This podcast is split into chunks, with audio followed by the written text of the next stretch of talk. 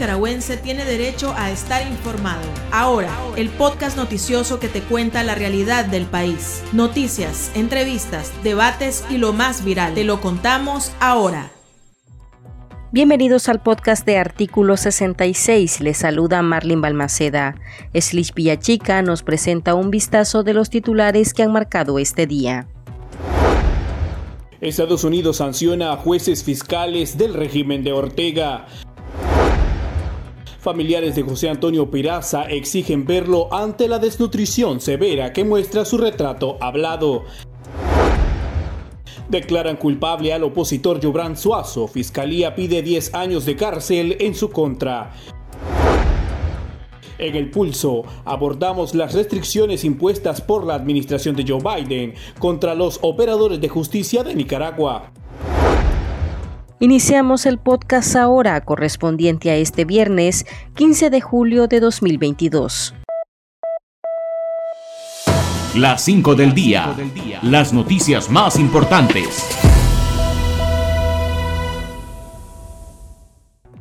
El Departamento de Estado de Estados Unidos incluyó a 23 jueces y fiscales del régimen de Daniel Ortega y Rosario Murillo en la lista de sancionados por haber participado en acciones que menoscaban procesos o instituciones democráticas en corrupción significativa u obstrucción de investigaciones. La administración de Joe Biden detalló que 10 fiscales han ejercido discreción procesal para presentar cargos falsos con el fin de encarcelar a opositores al régimen en el periodo previo a las elecciones nacionales de 2021. Añadió que 13 jueces han socavado los procesos democráticos o instituciones cuando condenaron y sentenciaron a líderes prodemocráticos en juicios falsos, acusados de socavar la integridad nacional. Familiares del politólogo José Antonio Peraza presentaron un retrato hablado del preso político, que lo muestra muy delgado, pálido y envejecido. Carol Peraza, hermana del experto en sistemas electorales, denunció que teme mucho por la vida de su pariente, indicando que antes de su detención él pesaba 210 libras, era fuerte y atlético. Sin embargo, el retrato digital evidencia el deterioro en su salud, tiene problemas en la piel y presenta desnutrición severa. Carol se unió a la demanda de los familiares de casi 30 presos políticos encarcelados en el nuevo Chipote, que exigen al régimen mostrar a los reos, quienes, según denuncias, son sometidos a tratos crueles y degradantes, sin alimentación adecuada, sin atención médica y sometidos a constantes interrogatorios. El líder opositor de Masaya, Yubran Suazo, fue declarado culpable por presunto menoscabo a la integridad nacional en curso real con el delito de propagación de noticias falsas. El juicio se realizó a puertas cerradas este 15 de julio en la Dirección de Auxilio Judicial conocida como el Nuevo Chipote. En Managua, el Centro Nicaragüense de Derechos Humanos CENIT informó que la Fiscalía solicitó 10 años de prisión contra el dirigente de la Alianza Cívica por medio de una farsa judicial. La sentencia será leída 27 de julio. La Asamblea Nacional, controlada por el partido de gobierno, ratificó el nombramiento de tres miembros propietarios del Consejo Directivo del Banco Central de Nicaragua, elegidos por el presidente ilegítimo Daniel Ortega. Los diputados confirmaron en la directiva a Francisco Quiñones, Germán Manolo Miranda y Ricardo Coronel Couch, cuyo decreto entró en vigencia a partir de su publicación en el diario oficial La Gaceta este viernes y quienes ya se encuentran instalados en sus puestos. Francisco Quiñones fue vicepresidente del sancionado Bancorp. Germán Manolo Miranda, que también laboró en el Banco Penalizado, fue nombrado en la directiva del Banco Central en sustitución del empresario sandinista Leonardo Torres y Ricardo Coronel Caos reemplazó a Helio Montenegro Díaz, a pesar que antes Ortega habría nombrado en el puesto a Tirso Celedón, representante del sector privado. El escritor Sergio Ramírez figura entre los premiados en distintas modalidades de novela policíaca en la 35 Semana Negra de Gijón, España. El jurado dedicó una mención especial a Ramírez por su capacidad para convertir en alta literatura la trágica deriva de un país hermano. En Toncolele no sabía bailar. Entre los galardonados se encuentran también los argentinos Nicolás Ferraro y Marcela Guerrieri y la mexicana Cristina Rivera. 8 de cada 10 personas de Nicaragua queremos vivir en libertad. Es nuestro derecho. Queremos ser felices. Demandamos respeto y cumplimiento de la Declaración Universal de los Derechos Humanos. Queremos vivir en paz, sin miseria ni opresión. Sobrevive la palabra y el camino, porque sos Nicaragua la guerrera del amor. Movimiento Autónomo de Mujeres. El pulso. Le medimos el ritmo a la realidad.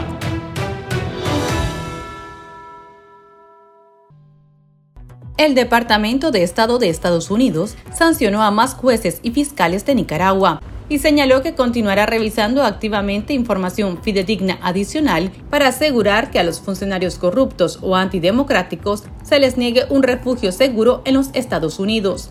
En la lista está la fiscal Yubelka Pérez, una exliberal que cambió de bando y ahora es miembro de la Juventud Sandinista.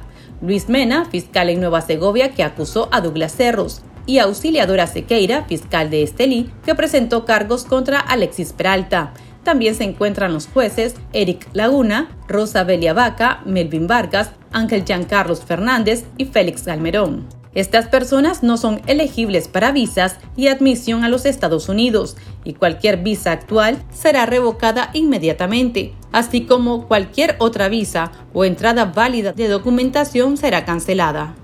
Conversamos al respecto con María Laura Alvarado, miembro del Consejo Político de la Unidad Nacional Azul y Blanco, UNAP a pesar de que siempre digan que las sanciones no, no funcionan, pero creo que aquí ahorita estamos viendo un ataque directo al régimen por parte de, eh, de, Estados Unidos. Y que recordemos que también la ley Renacer es un esfuerzo de nicaragüenses en la diáspora Estados Unidos justamente, pues y que gracias a todo el esfuerzo de recopilación de información y de trabajo conjunto y coordinado que han venido haciendo todas estas personas en la diáspora de Estados Unidos es que se puede tener estos resultados resultados. Pues, y realmente eh, a nosotros nos, nos alegra sobre todo por el hecho que se está sancionando a personas que están actuando en contra de la justicia, eh, por personas que están violentando los derechos humanos de personas inocentes dentro de las cárceles del Chipote. Entonces, toda sanción que pueda venir a hacer un llamado de atención a que la conducta de esos jueces y, de esos fiscales pueda volver a la escena de la justicia, creemos que todo llamado que se le pueda hacer en aras de eso siempre va a ser positivo para el pueblo nicaragüense más allá de ser una, una, una advertencia, es una acción clara para decirle a cada uno de los jueces y fiscales que fueron sancionados que de ellos seguir actuando bajo las leyes represivas del régimen de Ortega y Murillo, esto es lo que van a seguir consiguiendo al no estar a favor del pueblo nicaragüense y mucho menos al estar ejerciendo las leyes a como debería y a como dicta el debido proceso. ¿Podría ser entonces esta una manera también de presionar a los operadores de justicia en Nicaragua a, por ejemplo, a renunciar o a reflexionar a los otros que tal vez todavía no han sido sancionados. Así es, eso es lo que, lo que justamente viene a, desencadenar, sobre todo el proceso reflexivo y necesario para cada una de las personas que están en las instituciones del Estado, sobre todo en el Poder Judicial, que actualmente está siendo uno de los brazos represivos del régimen Ortega Murillo, que están llegando a ser capaces de inventarse con tal de hacer eh, los juicios políticos contra cada uno de los opositores. Entonces, estas sanciones, más allá de, representar una sanción individual, también tienen que venir a dar una reflexión para todos esos funcionarios del Poder Judicial. Bueno, y vemos que a pesar de tantos temas, ¿verdad? En la agenda internacional, vemos que Nicaragua todavía continúa en la agenda de Estados Unidos y sus aliados.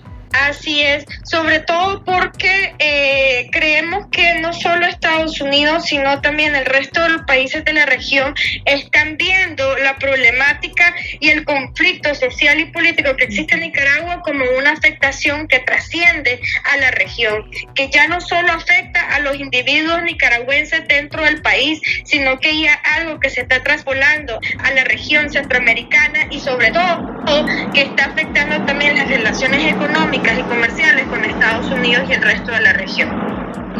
Ahora, vos me indicabas de que algunas personas opinan de que no son muy efectivas. Y bueno, tenemos por ejemplo el caso de Yadira Letts, la ex esposa de Rafael Ortega, quien también pues estaba manejando el negocio del petróleo de la familia y que ahora pues se encuentra en Estados Unidos junto a sus hijas.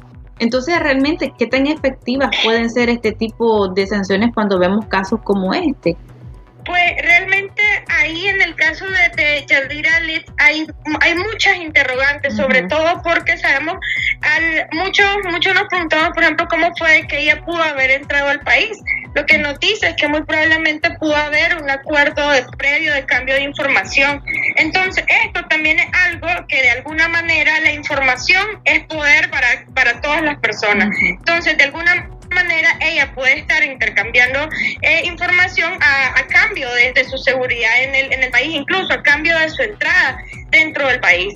Y lo cual también eso viene a ser un beneficio, a como te decía, todo tipo de información que sea para descubrir y tratar de desenmascarar, mejor dicho, todo el, el la estructura de corrupción que tiene el régimen dentro de las estructuras del Estado siempre va a ser positivo.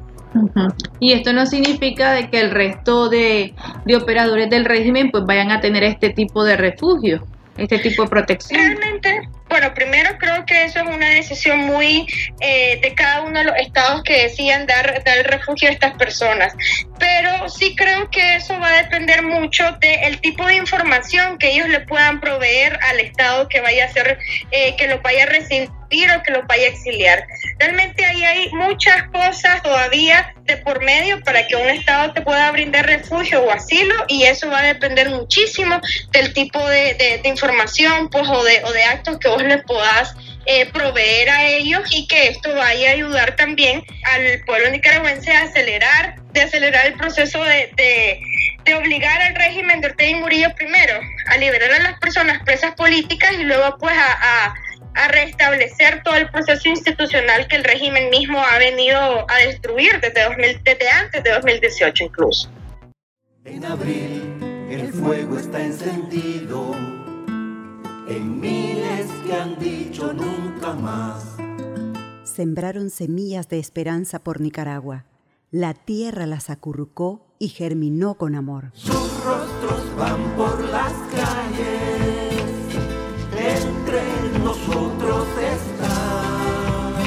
La semilla se multiplicó con flores y frutos, trayendo esperanza para resistir, a pesar de la plaga y maleza que quisieron dañar la semilla.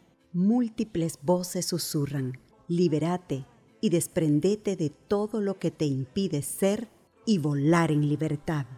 Que lo malo se va a acabar, que lo bueno ya va a empezar.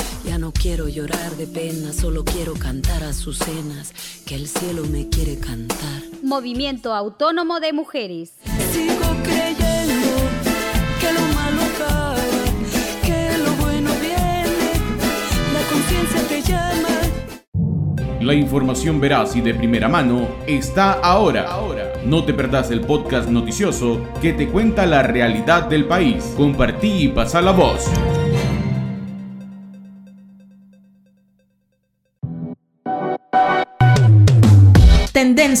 La viralidad de las redes sociales. Ernesto Caleb Rocha III, presunto femicida de la manicurista Karen Monserrat Blandón de 21 años, teme que en la cárcel la modelo en Tipitapa atenten contra su vida, por lo que su mamá Cándida Rosa III pidió que lo trasladaran al sistema penitenciario de Granada, según medios nacionales. El escrito introducido por la madre del principal sospechoso de asesinato contra una mujer indica que solicita el traslado por graves amenazas en contra de la integridad de su hijo. Por otro lado, la activista nicaragüense Carelia de la Vega, conocida como Lady Bulgaraza, agradeció a Costa Rica a través de sus redes sociales por haberle otorgado su carnet de refugio, en el que se le reconoce con su nombre elegido Carelia Hernández. Escuchemos a continuación las declaraciones dadas por la mujer trans a este medio. Como chica trans, pues es algo bastante alegre bastante emocionante porque llamarte con el nombre que has este, elegido sí. para que la gente te llame es bastante bonito, ya que en Nicaragua pues no contamos con, con esta ley de identidad de género al cual se respete eh, los derechos de cada una de las chicas trans y sobre todo pues que tengamos voz y voto en este país de Nicaragua. Gracias pues en este país de Costa Rica tenemos la oportunidad de ser visibles la comunidad LGBTI. Aquí termina el episodio de ahora de Artículo 66. Continúe informándose a través de nuestro sitio web www.articulo66.com. Síganos en nuestras redes sociales, nos encuentra en Facebook, Twitter e Instagram y suscríbase a nuestro canal de YouTube. Hasta la próxima. La información veraz y de primera mano está ahora. No te perdás el podcast noticioso que te cuenta la realidad del país. Compartí y pasa la voz.